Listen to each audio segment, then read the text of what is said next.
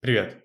В этом эпизоде подкаста у меня в гостях Максим Кашулинский, журналист, автор информационного ресурса Reminder.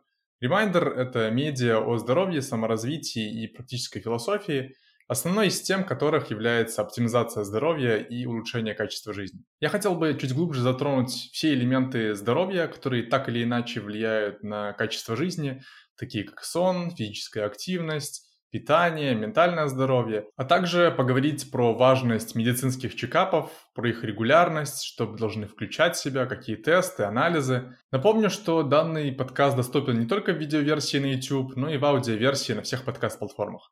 Приятного прослушивания.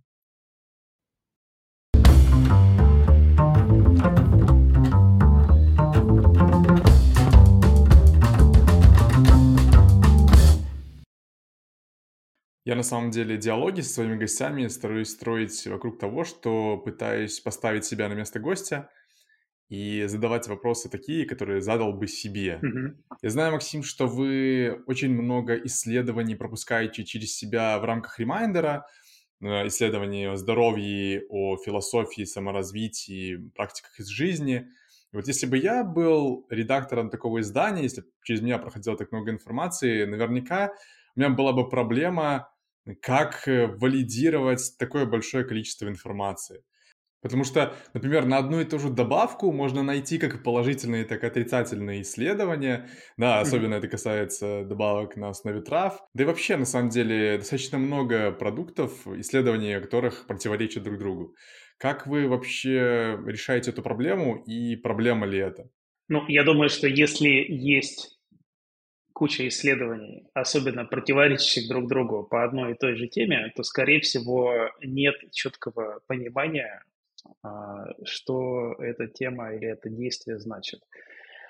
А, поэтому я э, не уверен, что можно использовать слово «валидируем», но мы просто можем написать, что вот есть исследование, оно маленькое. Тут есть объективно его писать, да, оно маленькое, оно не не плацебо-контролируемое, да, э, оно проведено, не знаю, на Тайване или в Иране. Вот это тоже нужно обращать внимание, потому что находишь какое-то исследование, все здорово, потом смотришь, что оно сделано э, в Иране или э, еще где-то, mm-hmm. и, и непонятно, в каком журнале опубликовано, но выглядит э, как э, приличное исследование. В общем, э, стоит смотреть, что написано вокруг заголовка, а не только на заголовок, да. Угу.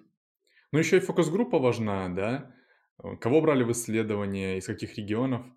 Часто можно увидеть, например, исследования по витамину D, то, что проводились в разных частях мира, в разном климате, и из этого формируются нормы достаточно разные. Хотя... Ну да, но, но э, я, я, я улыбаюсь, потому что я не то чтобы очень глубоко погружен да, вот в эти темы, как, как там э, правильно читать исследования и а, сравнивать а, что одно исследование про витамин D показало по сравнению с другим. я понял, что имеет смысл обращать внимание на какие-то очень большие исследования, которые уже все за тебя проанализировали, да. сделали какие-то выводы, и, а, этим большим исследованиям можно доверять. Потому что маленьких исследований очень много. Вот есть этот сайт известный examen.com. Угу, я поначалу да. пришел в восторг, когда увидел его, когда с ним познакомился, что вот, наконец-то, люди проанализировали все а, БАДы, витамины и прочее, можно на них ссылаться, но потом понял, что это большая работа, но результат ее ну, немного похож на пшик такой. То есть mm-hmm. в действительности так и не понимаешь, а, как работает или работает ли вообще та или иная добавка или, или, или витамин.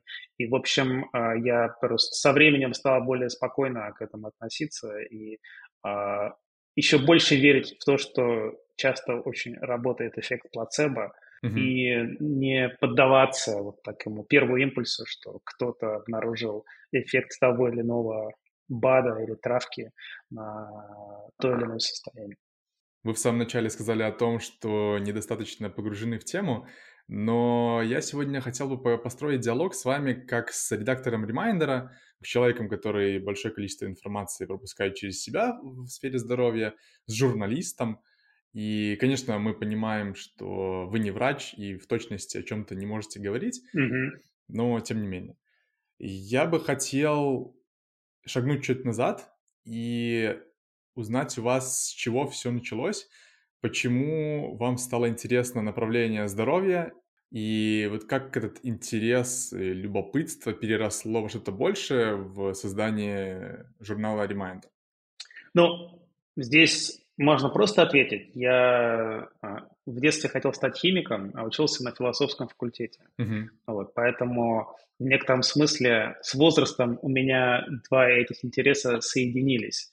А, и потом, когда я работал даже в деловой журналистике, например, в журнале Forbes, меня, скорее всего, вот сильнее, чем э, законы экономики, интересовали законы человеческой психологии, то есть как люди действуют, почему они поступают так или иначе, почему а, из э, нескольких людей, которые на старте казались одинаковыми, один становится, ну, условно, миллиардером, а другой не становится. Что, что, в, нем, что в нем такого особенного?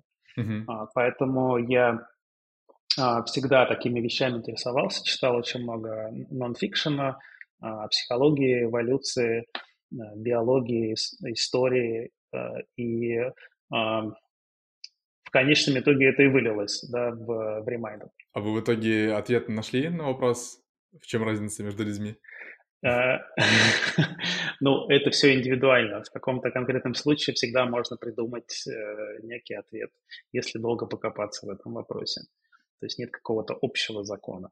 Ну, мне кажется, что большое значение имеет среда, в которой человек рос, люди, которые его окружали, образ жизни, привычки. Да, мы, как раз мы, то, о чем вы достаточно часто пишете в ремайндере. Да. Вот э, если еще далеко не отходить от журнала, он же не только о каких-то методах и подходах, он также и о картине мира, и, как я понимаю, сейчас достаточно большое количество людей следят за тем, что вы делаете. И вот хотелось бы узнать, какая в целом миссия сейчас у Reminder а? Потому что сейчас достаточно мало медиа на русскоязычном пространстве, которые пишут про здоровье, саморазвитие, а, прилагают туда исследования, делают гайды и в целом дают такой вот интегральный взгляд на, на здоровье, на жизнь человека. Эм, Миссия, может быть, очень громко сказана, но в целом мы хотим помочь людям э, жить э,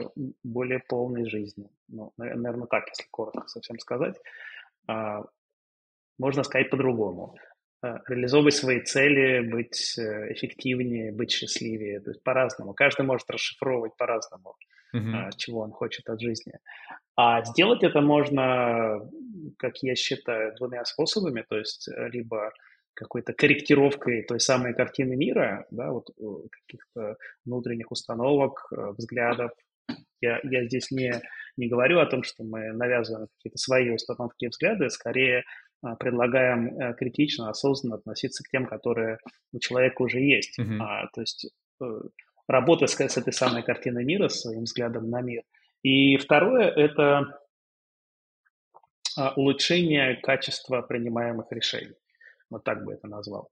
Потому что в конечном итоге наше будущее зависит, а, индивидуальное будущее зависит в том числе, в первую очередь, от того, какие решения мы принимаем а, в настоящем. На самом деле, если продолжать тему Reminder а и тех направлений, которые вы там охватываете, и здоровья, и э, саморазвития.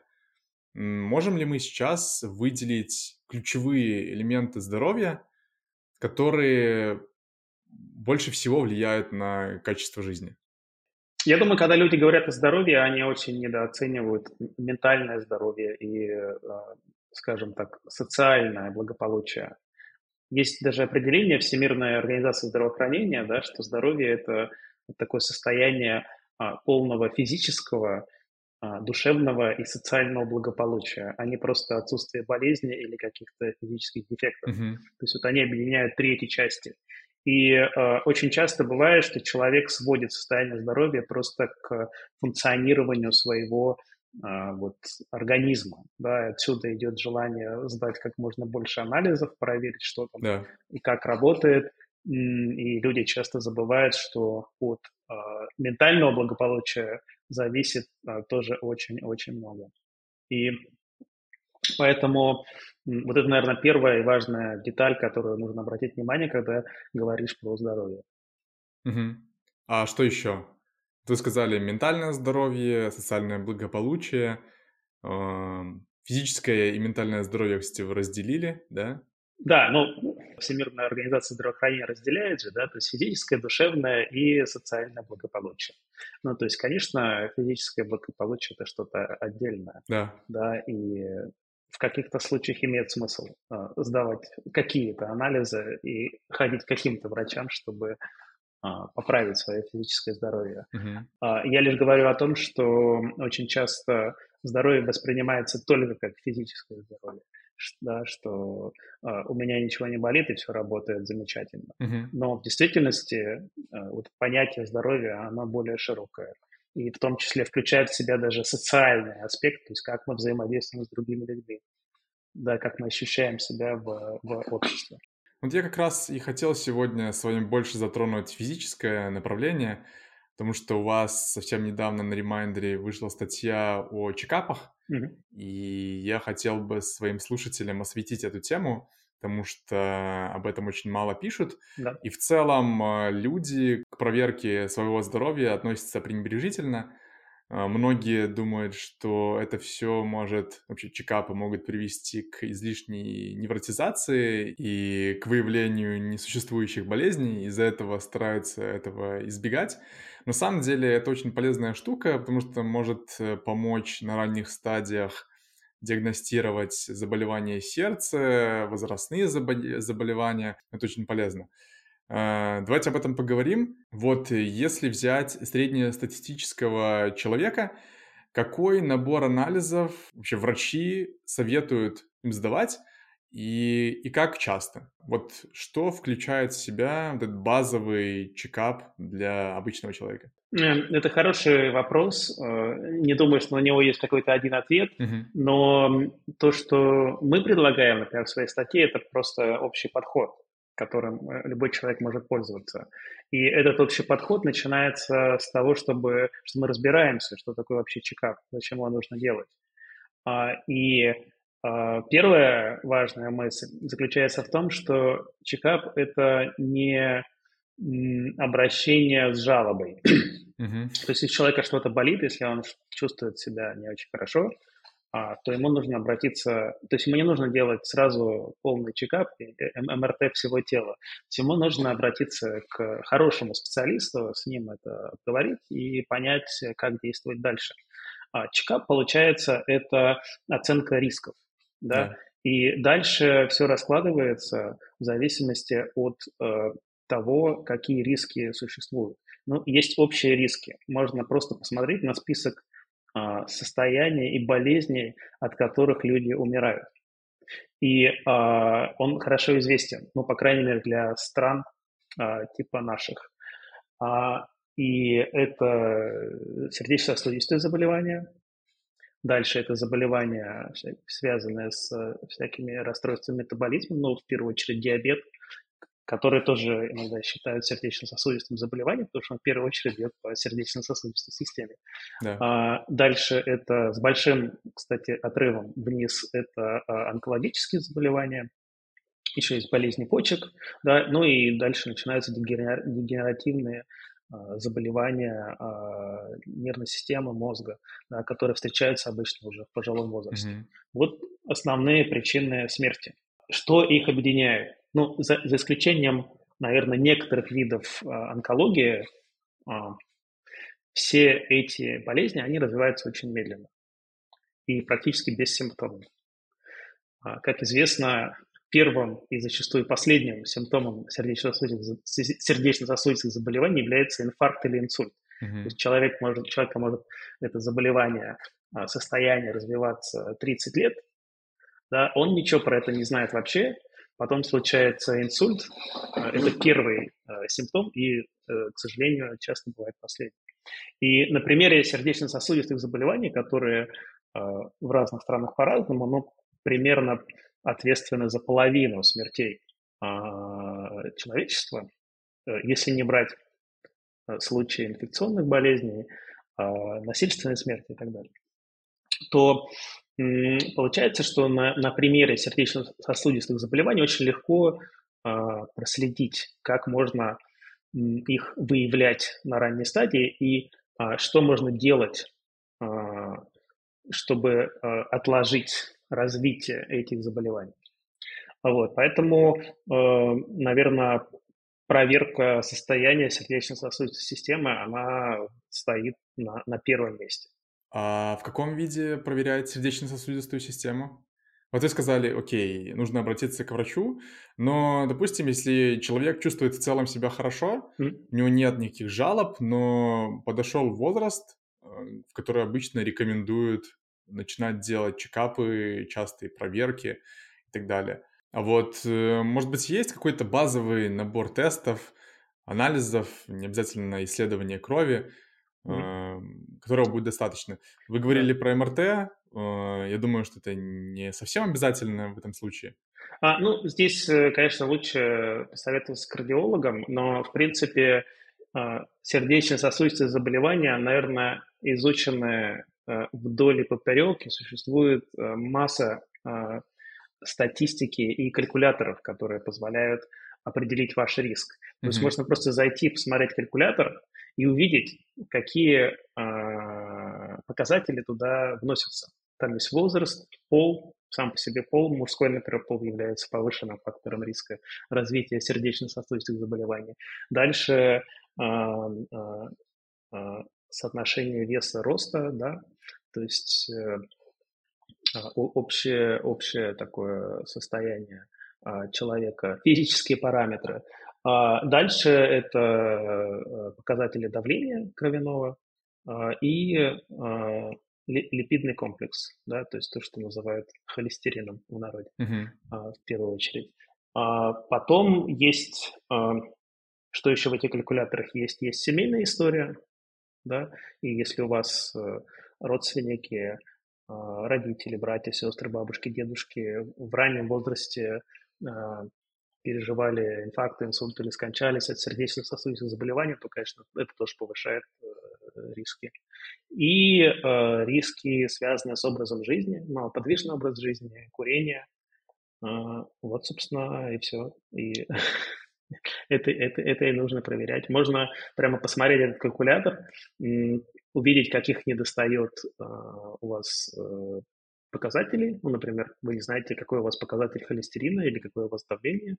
А вот, пожалуйста, можно это проверить, э, вбить в калькулятор и увидеть риск. Э, это, конечно, очень усредненный риск, но тем не менее это риск э, возникновения э, сердечно-сосудистых заболеваний в ближайшие 10 лет.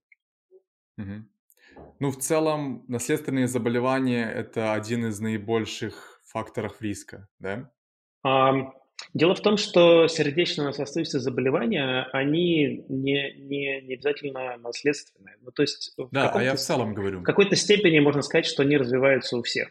Ну, то есть, а, когда патологоанатом делает вскрытие а, Э, умершего человека, э, умершего от какой-то другой причины, он практически всегда обнаруживает изменения в артериях. А это и есть э, развитие сердечно-сосудистых заболеваний. Mm-hmm. Когда, ну, то есть сердечно-сосудистые заболевания называют, начинаются не в сердце, да, как таковом, а в артериях.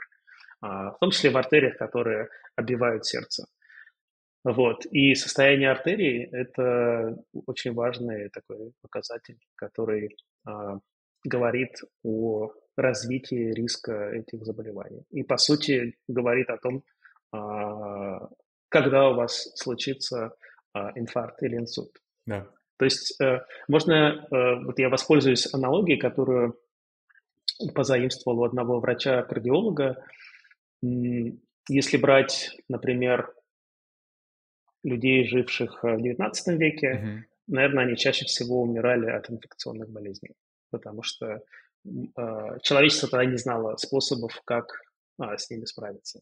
Дальше эти способы нашли, люди стали жить дольше, и, по сути, вот тут я как раз использую метафору этого врача, они стали доживать до своего инфаркта. То есть инфаркт, э, можно сказать, он практически любому человеку гарантирован. Да. да, просто кто-то до них, в 19 веке до него не доживали, сейчас практически каждый может дожить. А, или он может дожить до своей, до своей деменции. Да? То есть это э, все заболевания, которые э, развиваются с возрастом и практически неизбежны.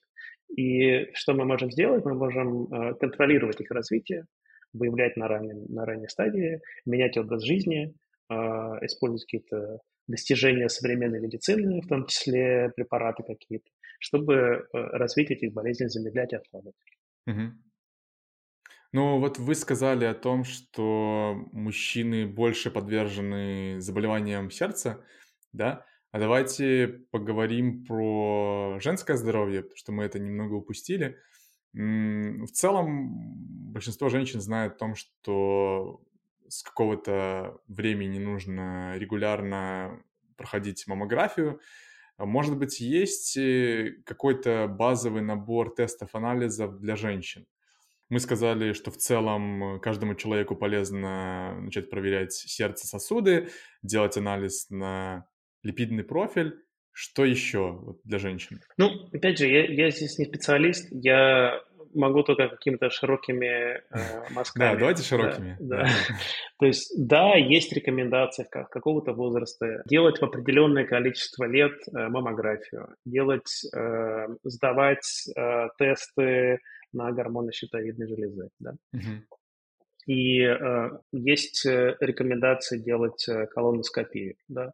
То есть вот сейчас, э, по-моему, это рекомендация все-таки для мужчин, э, но может быть она общая. Но для мужчин точно рекомендация с 45 лет делать э, колоноскопию. Кажется, раз в 5 лет. Э, вот, я еще раз оговорю, что я не врач, я тут э, оперирую скорее общим таким подходом, чем точными рекомендациями. Угу. Но почему это делается?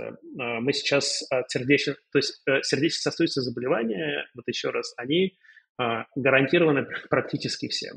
Да? И вы можете просто, сдав несколько анализов, тестов, понять, где вы на вот этой линии развития сердечно-сосудистого заболевания находитесь, и можете ли вы что-то сделать. Да. Да? И, как я уже сказал, это в первую очередь э, измерение а, давления артериального а, и липидный комплекс, еще как кое-какие такие базовые анализы, которые можно сдать практически везде. Uh-huh. Это, это первое, да, и это главная самая, получается, причина смерти. Если говорить про э, онкологические заболевания, то здесь нет какого-то одного подхода, потому что онкологические заболевания разные, и вот то, что люди называют онкомаркерами. Вот я как раз хотел спросить про онкомаркеры. Тратя, тратя большие деньги, врачи делать не рекомендуют. Ну, то есть не это не, не рекомендуют. То есть это анализы, которые а, разработаны для того, чтобы отслеживать эффективность терапии. А, когда она уже развивается, когда да? человека лечит уже, да. Когда лечит, тогда с помощью этих анализов проверяют, насколько эффективно лечение. А, и э, в целом, э, когда говорят врачи об онкологических э, заболеваниях и их предотвращении, то выделяют отдельные самые распространенные виды онкологии. Mm-hmm. Да? То есть это может быть как раз рак молочных желез, рак легких, особенно если вы курильщик. А, как раз э, э, колоректальный рак, да, рак прямой кишки. Вот эти типы э, онкологических заболеваний, на них можно проводить скрининг. И тоже есть определенные рекомендации, с какого возраста это лучше делать и как часто. Но, опять же, это не нужно делать каждый месяц. Скорее всего, это будут рекомендации сдавать вот этот базовый тест раз в два года, в три года, в пять лет. А, да, и э, такое простое действие, а, на которое, конечно, не так просто бывает э, решиться, да, и пойти сделать, а, тем не менее существенно снижает риск э, появления, точнее, риск смерти от, рака. Вот я еще хотел вас спросить по поводу генетического теста, потому что сейчас эта тема популярна, В то же самое время достаточно много статей, исследований э, говорят о том, что у нас э, в целом недостаточно технологий для того, чтобы по набору генов определить склонность к какому-либо заболеванию. Э, вот что вы скажете по поводу генетического теста? Имеет ли это смысл? И если да, то в каких случаях? По моему ощущению, генетический тест имеет смысл сдавать э, из любопытства, да, и на, на будущее. Ну, то есть э, в большинстве случаев он не даст никаких инсайтов по поводу того, что с вами может случиться. Uh-huh. Есть э, очень ограниченный набор э, заболеваний, которые связаны с, с той или иной э, модификацией гена и э, э которая резко повышает э, риск Э, развития болезни. Но очень часто люди могут судить об этом, просто зная свою семейную историю. Uh-huh. Да? А, и сдать генетический тест, как я уже сказал, можно из любознательности, из любопытства, и иметь на руках, име, иметь, иметь на руках э, вот эти данные, э, которые, возможно, через э, три года, через пять лет э, будут э, иметь э, совсем ну, из них можно будет сделать совсем другие выводы. Uh-huh. Да, возможно, э, э, искусственный интеллект э, или еще какие-то способы обобщения, выявления информации да, из этих данных позволят вам что-то, сказать вам что-то новое. Я как раз хотел спросить из любопытства к чему, потому что мало кто понимает, что можно для себя достать, какие инсайты из генетического теста? Можно узнать, можно узнать, найти родственников, это очень интересно. Да. Вот, можно найти родственников, а в целом э, есть еще такая тема, развивающаяся очень бурно, это э, связанная с генетикой и фармакологией, потому что э, вот мы знаем, что если открыть коробочку с любыми таблетками, там мелким шрифтом набрана гигантская инструкция. Очень часто в разделе побочные действия, перечисленные практически все а, неприятные события, которые с вами могут случиться, от суицида до поноса. Вот. И э, я очень надеюсь, что вот это развитие такой генетической фармакологии позволит более точно определять, какой побочный эффект грозит лично вам и какое лекарство, может быть, вам не стоит применять. Да? Если есть альтернатива из э, трех-четырех препаратов, э, которые лечат то или иное заболевание, то, э, возможно, это сейчас уже есть по каким-то препаратам, но, возможно, в скором времени будет более точная информация, что вам лучше подойдет вот такой препарат, чем такой. Угу. Вот в целом, если продолжать тему чекапов и сдачи анализов, вот большинство этих исследований это же такой как бы снапшот, да? да. Это снимок текущего состояния здоровья. Но некоторые болезни же могут э, возникнуть достаточно быстро. И вот э, не будем кого-то пугать, но в целом, если говорить про регулярность, как часто обычному среднестатистическому человеку стоит сдавать анализы хотя бы для диагностики заболеваний сердца и, в принципе, вот этих э, заболеваний человечества, таких как диабет и так далее? Все зависит от э, конкретного а, анализа. Угу. По каким-то есть э, э, рекомендации делать раз в год. Ну, то есть, вот действительно рекомендуют измерять э, кровяное давление раз в год. Угу. Да, а, хотя бы. Вот. А, если у вас не, до этого не зафиксировано никаких э, заболеваний, ну, то есть нет гипертензии, а, или каких-то еще заболеваний, которые могут привести к э, повышенному давлению. По другим каким-то есть рекомендации два, раз в два года, раз в три года. Ну, то есть, мне кажется, вот этот э, шаг, э, два-три года, он вполне нормальный. Два-три года, да? Опять же, мы сейчас говорим о болезнях, который развивается очень медленно. Угу. То есть не случится так, что в этом году э, у вас э, нет э, атеросклероза, а в следующем году вы умираете от инфаркта. То есть это должно пройти очень-очень много лет. Либо должны быть, либо это можно делать в связи с какими-то событиями в жизни, с какими-то другими заболеваниями. Да, может, какая-то тяжелая инфекция, а, которая сильно изменила состояние, и, может быть, имеет смысл после этого да, проверять здоровье. Угу. Ну, получается, из того, что вы сказали, это 2-3 года да? для обычного человека. Но опять же, посмотри, смотря по какому показателю. Ну, то есть, если брать давление, то можно мерить э, раз в год, раз в полгода. Да. А если говорить вот про тот же липидный комплекс, холестерин, триглицериды, то это можно э, сдавать раз в 2-3 года. А что вообще вот стоит контролировать? Вы сказали про липидный профиль, для диабетиков, э, скорее всего, это сахар и гликированный гемоглобин. А, не, это, не, это не для диабетиков. Ой, да, извиняюсь. А, не для диабетиков, для да. людей, которые отслеживают здоровье да. сердца и да. свою склонность к заболеваниям диабета и заболеваниям сердца. И из того, что, из того, что мы писали, ну, там, там такой примерно шаг и получается. Ну, то есть там есть э, общий анализ крови и вот тот самый липидный профиль, uh-huh. а, давление, а, специфические какие-то анализы на глюкозу, ну, то есть гликированный гемоглобин или там переносимость глюкозы. Мы, наверное, еще не упомянули биохимию, это важно. Да, да, биохимия. Да, да собственно, и все. А, но опять же, мы сейчас говорим об очень больших рисках, да, а, и э, основных рисках. Сердечно-сосудистые заболевания, диабет, э, болезни почек. Ну и плюс те вот эти онкологические тесты, которые рекомендую делать время от времени в зависимости от ситуации.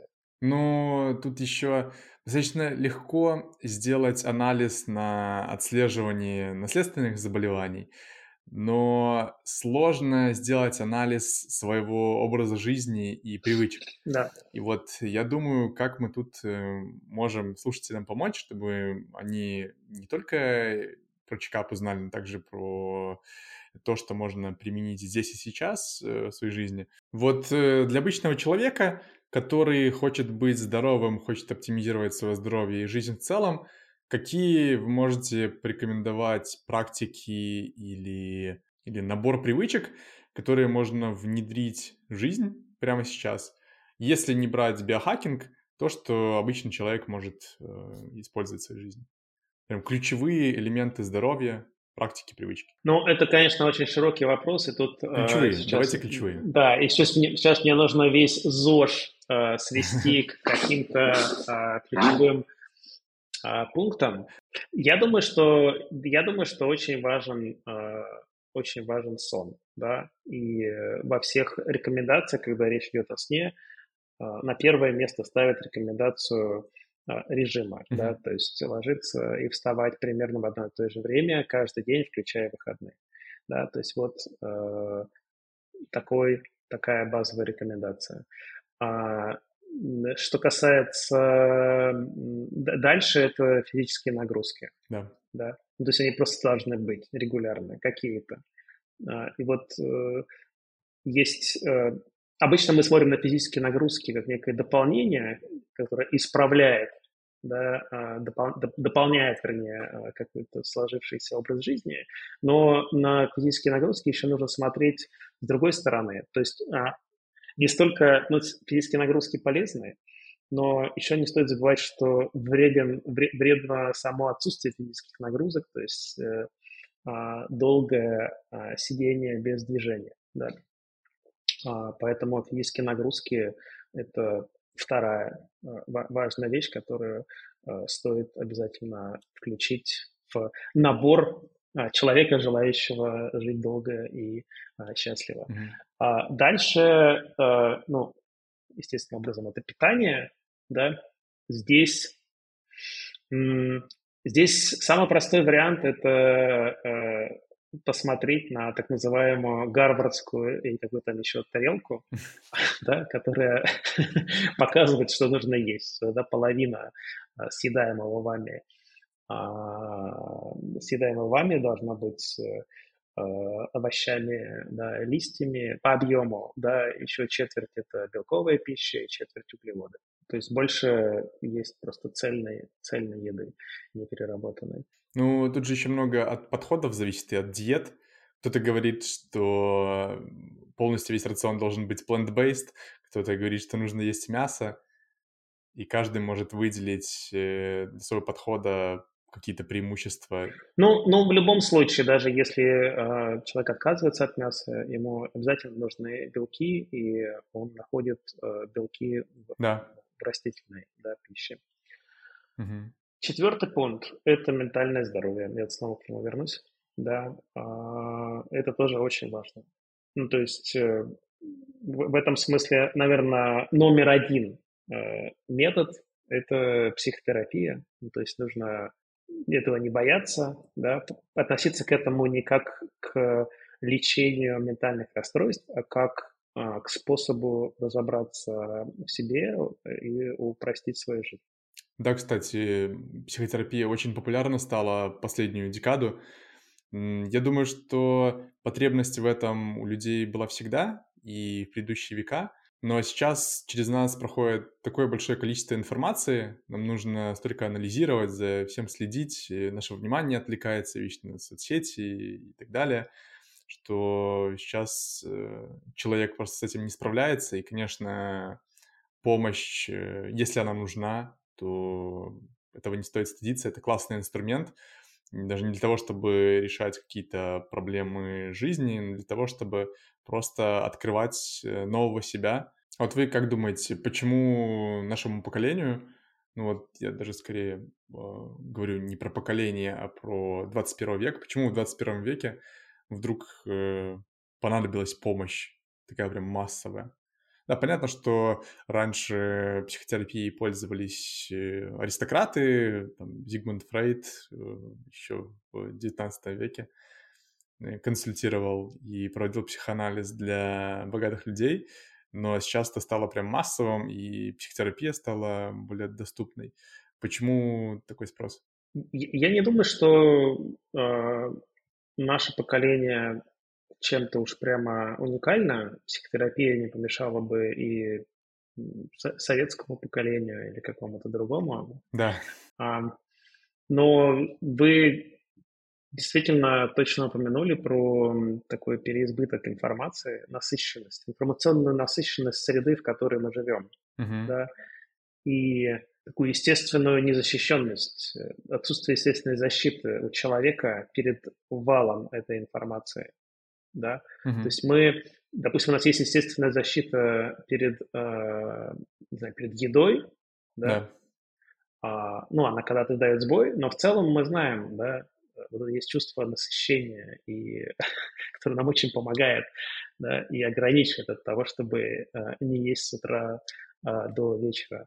А с информацией такого нет, да, и мы можем потреблять информацию с утра до вечера, mm-hmm. и поступающая информация, она приводит наше сознание в такое очень подвижное состояние, с которым нужно что-то делать. Возможно, Поэтому психотерапия так полезна, а, особенно сейчас. Uh-huh. Что еще? Еще, когда я говорил про вот эти все а, способы, как сохранить здоровый образ жизни, я упомянул четвертым пунктом ментальное здоровье и психотерапию.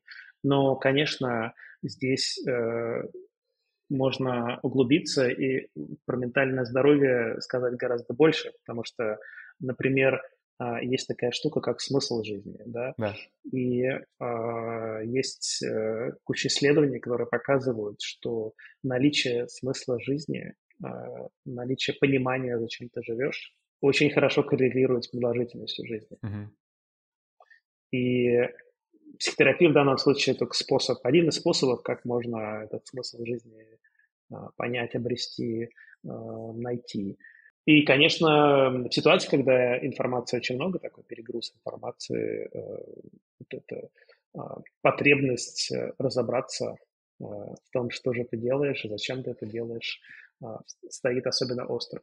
Понятно, что ну, можно взять противоположную ситуацию, да, опять же перенесемся в 19 век, вот, допустим, вы сын кузнеца, у вас смысл жизни понятен, вы будете кузнецом, да? Да. А сейчас э, этому кузнецу вручили э, iPhone, и ему открылось э, миллион каких-то других путей, очень соблазнительных, а, и миллион каких-то угроз, о которых он не подозревал. И, конечно, с этим нужно уметь как-то разбираться. Конечно, этому нужно, этому нужно готовить теперь с детства, как-то учить с детства. Вот нас в детстве, например, учили, в учебнике были примеры съедобные грибы и ядовитые грибы, да? потому что тогда грибы Э, дикие, да, могли быть какой-то угрозой. Ну, то есть можно действительно а, пойти в соседний лес, съесть гриб и а, отравиться. А сейчас, э, это, конечно, очень грубая аналогия, но что-то подобное нужно, конечно, рассказывать и про информацию, что она не, не сваливается на нас а, без, э, то есть это, вот это обрушение информации, прохождение через нас, оно не проходит бесследно. То есть это все оставляет какой-то след и, ну, корректирует наше состояние, наши действия. Вы, кстати, упомянули в ментальном здоровье внимание к еде, но я чем-то подобным бы дополнил еще и физическую активность, потому что вот сейчас э, такой прям бум на активности в, во второй плюсовой зоне, особенно да. в Америке. Но это все использовалось уже достаточно давно людьми.